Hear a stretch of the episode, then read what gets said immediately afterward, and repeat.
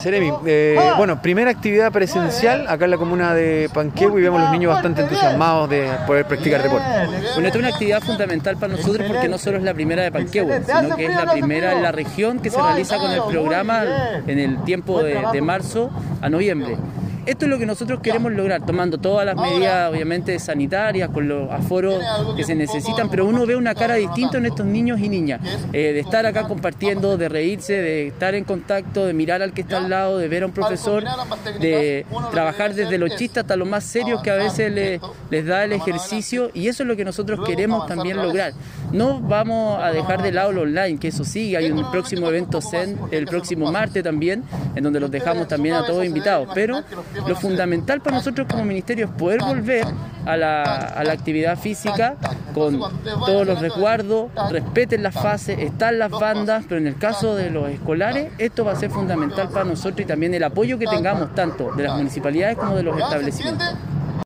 Eh, su nombre y su cargo, por favor. Eh, mi nombre es Gonzalo Sepúlveda, director de la Escuela Independencia de la Comuna Panquehue. Bueno, Gonzalo, ¿qué te parece la actividad y también cómo ha funcionado el programa de Crecer en Movimiento en la escuela? Mira, la actividad me parece bastante potente para nuestros estudiantes, principalmente por los efectos que ha causado la pandemia, tanto en la salud física como mental.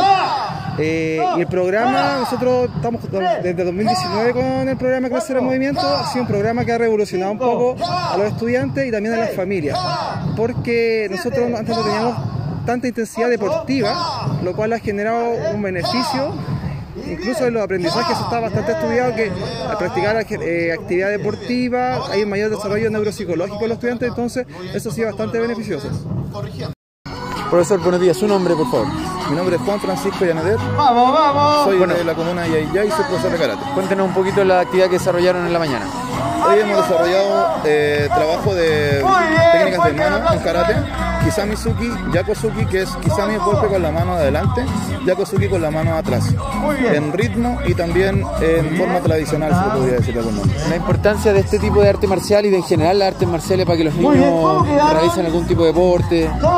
Yo el karate lo recomiendo porque los niños generan mucho autocontrol, desarrollan mejor atención y también logran ser muy, muy tener muy buen compañerismo con, con la gente. Ellos son Normalmente los karatecas son buenas personas.